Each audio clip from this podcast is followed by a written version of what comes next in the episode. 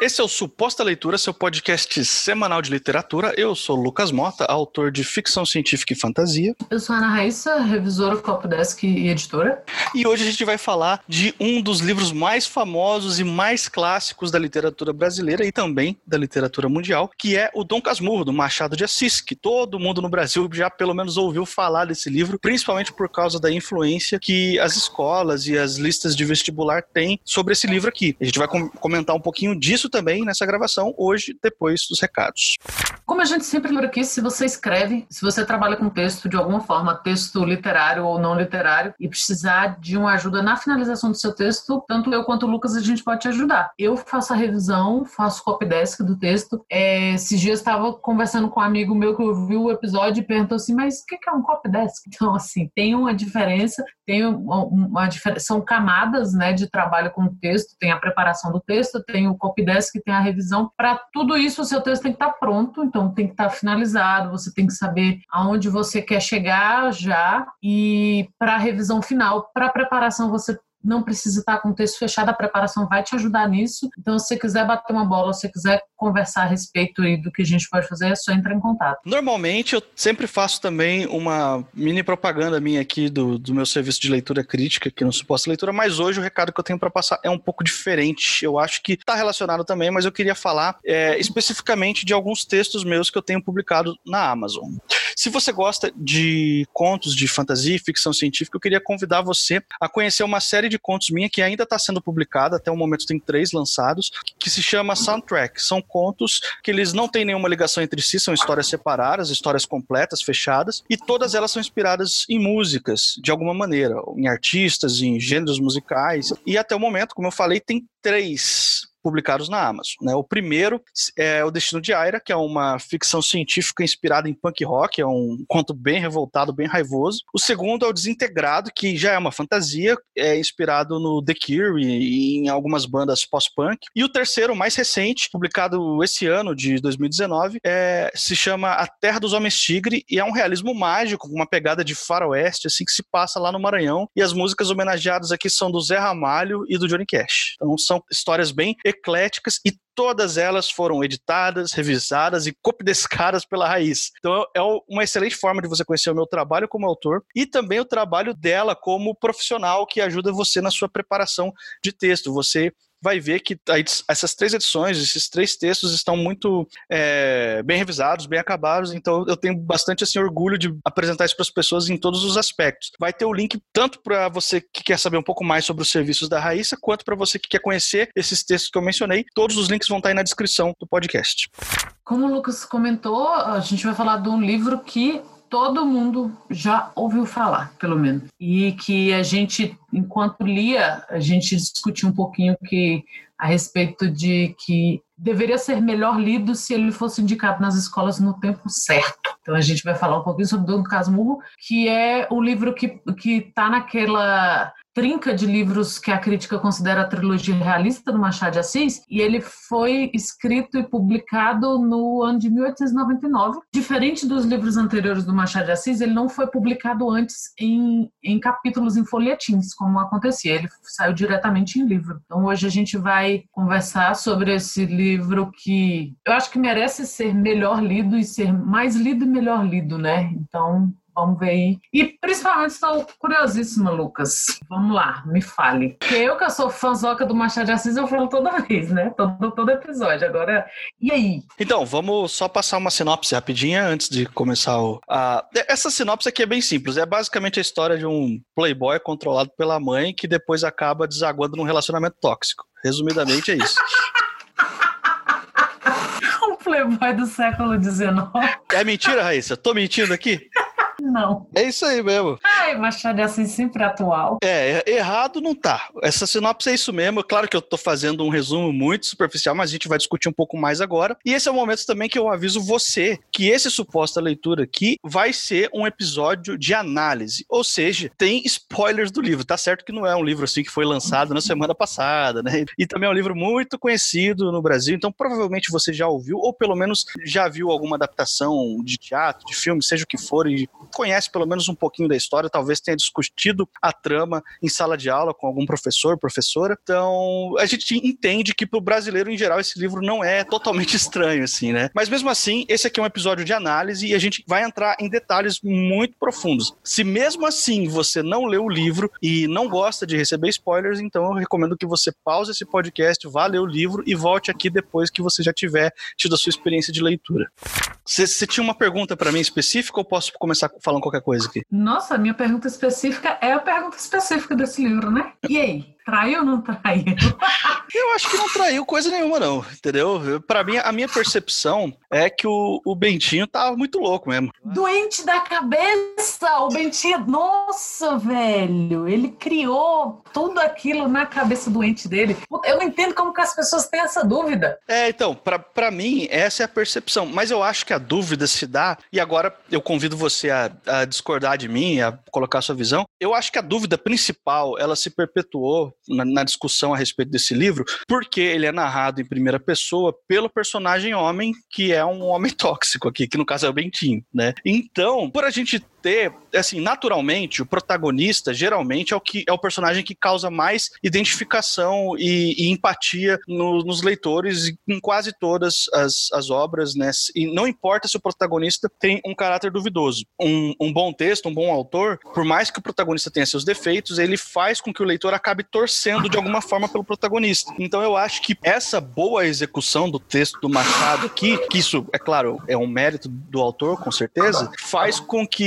muita gente acabe, mesmo enxergando os defeitos do Bentinho, ficando com aquela dúvida, porque no fundo o leitor tá torcendo pelo Bentinho, mesmo sabendo que ele é louco mesmo, entendeu? Mesmo que ele tá virado no girai aqui, né? É isso mesmo. Até semana que vem. É, não, é, é isso, eu acho. E é tão magistralmente executado que a gente entra na pilha do, do Bentinho. Você fica nessa dúvida, porque ele vê coisas, sabe? Tipo, porra, a foto do cara é, nossa, é o meu filho. E você fica assim. Hum. E, e, isso que é o genial desse livro, que não é um livro longo, não é um livro complexo, se a gente for pensar em narrativa, em quantidade de personagens, essas coisas, não é. Ele leva uma vida besta de ir tomar sopa na casa do fulano e voltar, e contando então, a forma como ele conta, e, com, e é exatamente, eu só vou a tautologia do que você disse, assim, a forma como o narrador conta, e como a gente está vendo pelos olhos do narrador, você tem essa camada aí. E é por isso que psicanalista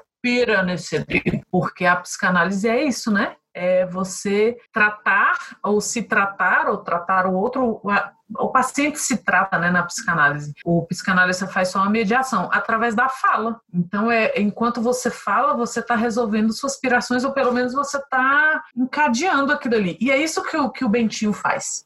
Ele está falando para a gente tudo o que aconteceu e como a vida dele foi arruinada por aquela traição e não sei o quê. E, e, e aí isso é feito de uma forma tão, tão brilhante que se você para e faz uma leitura atenta e você presta atenção, você consegue ver por trás do que ele está dizendo. E aí você percebe que é boy lixo. E sabe o que eu queria comentar também, Raíssa, e ver se você concorda com essa impressão que eu tive? Que é o seguinte, é, essa foi a minha terceira tentativa de ler, o Dom Casmurro. Eu, as outras duas primeiras eu abandonei, mas eu vou deixar para falar sobre essa, é, essas razões de eu ter abandonado no final do podcast. Eu quero tratar de outro assunto agora, que é, que é o seguinte: essa discussão da traição ou não da Capitu uh, no, no Bentinho, né? É, essa é a discussão mais forte. É o que todo mundo comenta, é o que todo mundo fala a respeito desse livro. É sempre o, o assunto que se trata e, e que reverbera. E é, para muita gente, é um dos maiores mistérios da literatura. E para mim, não, é, não, é, não chega nem na categoria de mistério isso, porque, enfim, a gente já, já falou por quê, né? Porque tá tudo indicando que o cara era doidão mesmo. Só que as desconfianças do, ben, do Bentinho começam a acontecer no terceiro ato da história e já na segunda metade do terceiro ato, ou seja, no finalzinho do livro. Antes disso acontecer, de toda essa desconfiança surgir, tem toda uma história que acontece da origem do, do Bentinho e da Capitu lá na infância, da amizade deles e eles crescendo e, a, e o drama dele ir ou não pro seminário e tentar convencer a mãe dele e ele, enfim, acontece um monte de coisa que suscita muitas discussões, no entanto que reverbera o que a gente traz até hoje, é só essa discussão da possível traição e que acontece no final do livro e que eu consigo, para mim assim, nem é, nem é o auge do livro, na minha opinião, na minha opinião de leitor aqui, né? Eu nem considero isso a coisa que é, de maior relevância aqui em toda a saga do Bentinho e da Capitu nesse livro. Então, eu te pergunto, Raíssa, você acha que isso só reverbera porque se trata de um personagem homem na condição de possível traído? Ou porque é uma mulher que teve a coragem de possivelmente ter traído um cara. Eu acho que é isso mesmo. É, esse livro é muito analisado pela crítica literária feminista ali na década de 80, entre 60 e 80. E tem isso, assim, o, o a grande fissura das pessoas é nisso. Primeiro, que o Bentinho é aquele cara que acredita que não é possível sei lá, que essa mulher não esteja interessada em mim. Que, que absurdo. Só pode ter outro homem por trás disso. Porque senão. Então, entende? Então, as pessoas se apegam nisso por, porque é o. E eu acho que, que é proposital também. O, o Machado de Assis colocou isso meio que, que uma isca ali sabe? Ah, olha, vou colocar esse, vou ver se alguém pega isso aqui. E acabou que todo mundo pegou, mas é, eu, eu acredito que é isso sim. Quando você lê, você é o que eu falei um pouquinho antes. Ele não faz nada da vida dele. Ele é rico, ele não é mais jovem, ele não casou de novo e o filho não mora mais com ele. Então tem tudo aquilo, sabe? De, de que sim, a vida dele é voltada para esse passado. E ele vai arrastando a gente, puxando a gente por esse ponto, assim, sabe? Eu sou um cara que eu poderia ter sido padre, eu poderia ter sido advogado, eu poderia ter sido médico, eu acho que eram as opções na época, né? E ele era um cara com grana e é um por causa de uma mulher, porque uma mulher fez isso. E ele se se extingue naquelas dúvidas. E, aliás, para ele não são dúvidas, são certezas. Ele tem certezas. E a questão das fotos, dele olhar as fotos do amigo dele e do filho e achar que é parecidíssimo, que é a mesma pessoa. Nananã. Então, é porque é um homem. E, e não é uma leitura enviesada da sociedade, não. Eu acho que é bem proposital do Machado de Assis. Tem uma coisa que eu sempre discuto com o Dudu, Beijo, Dudu. Ou escuta a gente. É, que é um amigo meu de longa data. E a gente coincidiu há uns três anos, mais ou menos. Eu estava lendo Dom Casmurro, relendo. A primeira vez que eu li depois, porque eu quis, que eu li para a escola, depois eu li para a faculdade. E confesso que eu não tinha prestado tanta atenção. Mas eu não tinha prestado tanta atenção no Machado de Assis desde então, assim. Então, é isso mais ou menos o que você comentou antes também. E eu estava lendo e estava achando a coisa mais sensacional que acho até agora, e coincidiu, aí eu viajei, viajei com o Dudu e, e ele estava lendo também, ele tinha recém-lido, era alguma coisa assim. E a partir daí a gente resolveu ler livros do Machado de Assis, e a gente tem feito isso desde então. E a gente tem pegado os livros iniciais dele, a Garcia, a, a Ressurreição, a Helena, e o próprio Dom Casmurro, e o que a gente tem percebido, pelo menos até agora, a forma como, apesar das mulheres nunca serem as protagonistas, apesar delas levarem o nome, né? Você tem a Yaya Garcia, você tem a Helena, no caso do Dom Casmurro, não é o nome do livro, mas todo mundo conhece a Capitu. Elas são personagens centrais, mas elas nunca são as narradoras. E elas são sempre vistas a partir de uma visão masculina. E essa visão masculina ou é diretamente do narrador, como no caso do Dom Casmurro, ou é do, do, narrador personagem, aliás, como é o caso do Dom Casmurro, ou é a partir do narrador narrando o que um personagem masculino vê, como ele vê aquela mulher. E essas mulheres são muito mais fortes, muito mais profundas e muito mais bem desenvolvidas como personagens do que os os próprios caras. E isso, para mim, perceber isso, só melhorou o Machado de Assis para mim, porque você começa a perceber mais essa nuance no texto dele. Porque no caso específico do Dom Casmurro, ele fala da Capitu o tempo todo. E ele fala da Capitu a psicanálise de novo. Ele fala da Capitu a partir daquilo que o Bentinho não diz. Senti, senti a presença de Freud agora aqui. Valeu a pena ter lido Freud. Porque apesar do que o Bentinho, a, a, a partir do que o Bentinho não diz, é que a gente conhece a Capitu muito melhor do que o Bentinho conhece a Capitu, apesar dele conhecer ela desde a infância. Então não tem aquela coisa de que eles eram vizinhos de muro, não era? E aí desde criança eles se conheciam, já tinha aquele namorico de criança. Mas isso dele dizer que ela tem olhos de cigana dissimulada, não sabe? Hoje em dia a gente pode passar meio por cima dessa coisa do cigana, mas cigana por muito tempo não foi elogio o que é um absurdo, o que é um racismo, mas não é um racismo Machado de Assis. Quero dizer que é uma característica da época que o Bentinho. Por que, que ela é dissimulada? Por que, que são olhos de cigana? Por que, que são olhos de ressaca? E a gente, pelo menos eu, que não, não moro em cidade praia, nunca morei, não nasci em cidade praia, levei um tempo para entender essa ressaca, porque os olhos de ressaca é a ressaca do mar. E também é na ressaca do mar que o amigo do, do Bentinho e, e amigo e rival, sei lá, pode dizer que é rival, porque tá tudo na cabeça dele, não sei, mas que, que era amigo e que era o suposto amante da mulher, que é o Escobar, e ele morre num, num, afogado num dia de ressaca. Então também é muito muito sintomático ela falar que, que ela tem olhos de ressaca, porque a ressaca do mar ela arrasta tudo, é a ressaca do mar é perigosa, né? Então é é por aí. É, é porque é um homem falando e é porque é um homem falando de uma mulher. E é bem proposital. E não é proposital pelo que a gente vê à primeira vista, é proposital porque ele constrói todas essas camadas de, de tudo, de análise, camadas de personagem, camadas de, de, de, narração. Desde que eu voltei a ler, eu tenho, voltei a ler Machado de Assis, eu tenho lido os, os livros do Machado de Assis com essa com essa percepção, assim, e eu acho que ela, pelo menos até agora, nas minhas leituras, ela é muito, muito forte no, no Dom Casmurro eu quero também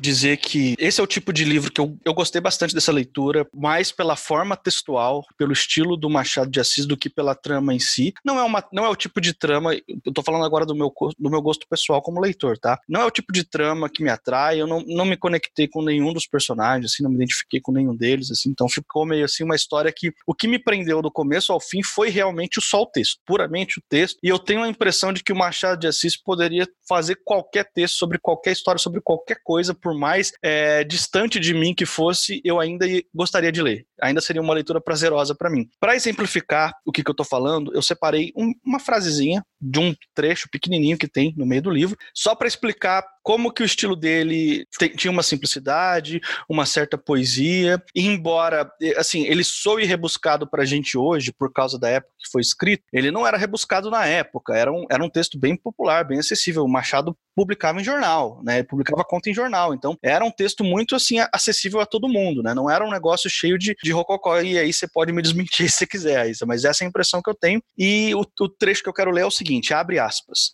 o destino, como todos os dramaturgos, não anuncia as peripécias nem o desfecho. Eu acho essa frase tão singela aqui, tão, tão simples e tão representativa do, do estilo desse texto, do Machado, assim, que eu entendo perfeitamente quando as pessoas dizem que, que Dom Casmurro talvez seja a obra-prima dele. Eu não li muitas outras coisas do Machado, li poucas coisas, pretendo ler mais, mas eu entendo perfeitamente, porque aqui está tudo muito perfeito, todo, todo o nível de lirismo, o nível, é, o, o, tamanho das frases, a, a, concisão das ideias, e quando ele precisa ser mais descritivo, ele é mais descritivo, quando ele precisa ser mais poético, ele é mais poético, parece que está tudo em perfeito equilíbrio. Não é à toa que toda vez que, que a gente fala de clássicos, você pode estar falando de clássicos que a gente chama de clássicos universais, né, mas aí só conta o planeta Terra. é, que tem, sei lá, a maioria do século XIX, né? Tem isso também, ah, os clássicos, 18, 19, ou 1500, aí você pula para trás, é século XVI, século XIX. Mas não é à toa que o Machado de Assis está no meio dessa galera, não é à toa que ele é muito lido sei lá, na Rússia, que é do outro lado do mundo, sabe? É, e é o que você falou, assim, na época não era uma leitura rebuscada. Para os 20% alfabetizados no Brasil, se muito, é, ele era acessível. Queria também falar um pouquinho sobre a minha experiência de que essa foi a minha terceira tentativa de ler esse livro especificamente. As duas primeiras eu abandonei. A primeira foi na escola, obrigado, né, por uma recomendação de uma professora. Assim, eu, eu entendo que para algumas pessoas esse primeiro contato com Machado de Assis na escola foi muito positivo eu concordo com isso. A minha esposa teve uma experiência muito positiva é, sobre isso. Eu conheço outras pessoas que também falam que na, conheceram Machado de Assis na escola e gostaram logo de cara. Então, eu não estou descartando a experiência dessas pessoas. Eu estou dizendo que para a maioria das pessoas, talvez elas não estejam preparadas para entrar em contato com um texto tão antigo como esse logo de cara quando você está em formação como leitor. Então, para mim, foi uma experiência negativa na escola. Eu não, não gostei, eu abandonei. A minha segunda tentativa eu já era adulto, mas eu ainda era um leitor em formação. Né? Eu, eu, me considero um leitor em formação até hoje, na real. Né? A gente está sempre né, descobrindo autores incríveis que a gente nunca leu. Então, é, eu acho que esse tipo de de coisa, o crescimento literário, a bagagem literária nunca se torna um negócio pleno na gente. A gente sempre vai aprendendo e conhecendo coisas novas, né? Mas eu, eu considero que na tentativa que eu fiz de ler o Dom Casmurro depois de adulto, eu ainda estava um pouco cru, assim, eu ainda não estava pronto para esse texto. Não que eu defenda que as pessoas precisem fazer um TCC para poder ler Machado de Assis, não é isso. Estou falando da minha experiência pessoal aqui. Você pode ter uma experiência diferente e isso é perfeitamente aceitável. Mas eu só fui conseguir aproveitar o Machado na minha terceira tentativa e eu gostei do livro do começo ao fim. E o Machado, eu tô falando desse livro especificamente, Dom Casum, porque o Alienista era um que eu gostei logo de cara, li na primeira vez e já adorei. E até o momento é o meu favorito dele, que não é um, não é um romance, né? Seria uma, uma novela, um conto, tem essa discussão, né, do que, que ele seria mas eu, assim, eu me considero pronto pro Dom Casmurro agora, nessa terceira leitura que eu fiz. E aí, é, Raíssa, a gente conversou em off e você tem uma opinião sobre isso também, né? Tenho, porque você estava falando aí, algumas pessoas leram na escola e gostaram, essas pessoas provavelmente leram Memórias Póstumas de Brás Cubas, que, que é o que acontece, porque é um livro divertido, é um livro feito para ser divertido, e na época que a minha turma leu, por exemplo, tinha saído um filme nacional super legal com ele, então assim, é, eu acho, e como eu fiz um curso inteiro de letras português e eu nunca entrei muito nesses méritos porque eu não tinha pretensão, não tenho a pretensão de dar aula, muito menos de literatura. Então eu não, eu fiquei com, a, com as, os meus posicionamentos menos práticos a respeito disso. Eu não tenho uma resposta do que seria, porque às vezes você critica uma coisa e já você tem que dar uma resposta pronta, você não pode só achar ruim. E às vezes isso não, não cabe. Então eu tô na parte a, a, a respeito disso de que eu não tenho uma resposta, eu não sei como fazer. Eu tenho para mim que é muito cedo quando a gente vai ler Machado de Assis ou outras coisas, quando você vai ler Graciliano Ramos na escola, sabe? Quando você vai ler Carlos Drummond de Andrade, que é um negócio maravilhoso. Você consegue uma aproximação dos alunos ali que vai depender muito se aquele aluno lê em casa, se os pais daquele aluno leem, se ele já leu outra coisa antes. Então você pega alunos que provavelmente, a minha geração, tá? A, a, a geração que veio depois é um pessoal que leu Harry Potter, então eles são ótimos, eles leem quilos de livros, ele, a galera que começou a, a impulsionar a onda dos booktubers porque eles estavam interessados, mas a, a galera que cresceu na década de 80, na década de 90, a gente não tinha isso. Eu, a minha mãe sempre leu muito, então eu, a gente lia lá em casa por porque a gente sempre teve livros à disposição e tal, mas ela não lia Machado de Assis. Então, mesmo para mim, seria uma leitura mais complicada. E aí você pega o aluno nesse contexto, e às vezes não só, ele pode ser filho de professores de português que dão aula de realismo na faculdade. Você não tem interesse ou amadurecimento, ou ambos, para ler, sabe? Clássicos. Não tem. Eu tenho 32 anos e hoje em dia eu sou uma pessoa que lê muito clássicos, mas eu leio muito clássicos de 3 ou 4 anos para cá. Porque antes eu li, e eu li para fazer um curso inteiro de letras, e eu li porque eu tinha que ler. Não, ai, foi ruim? Não foi. Foi jogado fora? Não foi. Até porque eu escolhi fazer um curso de letras. Mas antes disso, quando você está na escola, eu sinto que você perde o, o, os alunos para a leitura aí porque você você está muito o que eles leem está muito despregado da, da realidade deles e está muito despregado do gosto deles. Tanto você pegar alguém da minha geração que provavelmente não lia, mas via filme, fazia música, sabe? Eu tinha um colega que fazia música. Então você vai, vai dizer que essa pessoa não tem contato com a literatura? Tem. Mas você pega essa pessoa. Ou você pega alguém da mesma faixa etária, mas numa geração depois que estava querendo ler Harry Potter e você bota essa pessoa para ler o que for, sabe? Dom Casmurro, Graciliano Ramos, é, qualquer outro desses grandões maravilhosos que a gente aprende a apreciar quando é adulto ou quando é um leitor mais formado, como você falou, eu acho que não adianta muito. Isso afasta, porque eu sei de cabeça milhões de, de nomes de pessoas que já me falaram assim: ai, Machado de Assis é chato. Ah, não é. Mas assim, você vai culpar a pessoa, ela teve uma experiência chatíssima, ela teve que fazer uma prova daquilo, sabe? De um texto que ela não e não adianta você ficar lá jogando na cara assim, ah, Machado de Assis começou como um escritor do romantismo, não romântico, no, sentido que a gente tem, e é um grande expoente do realismo no Brasil, influenciado por não sei o que, influenciou, se, sabe? Isso você procura depois. Isso, então, a forma como é ensinada na escola, eu acho que afasta muito. Para complementar, eu vou deixar um link aí na descrição do podcast, que é o site do MEC, dedicado à obra do Machado de Assis, tá até o momento, né? Não sei quanto tempo que o MEC vai durar ainda e não sei, estão fazendo umas decisões estranhas ultimamente.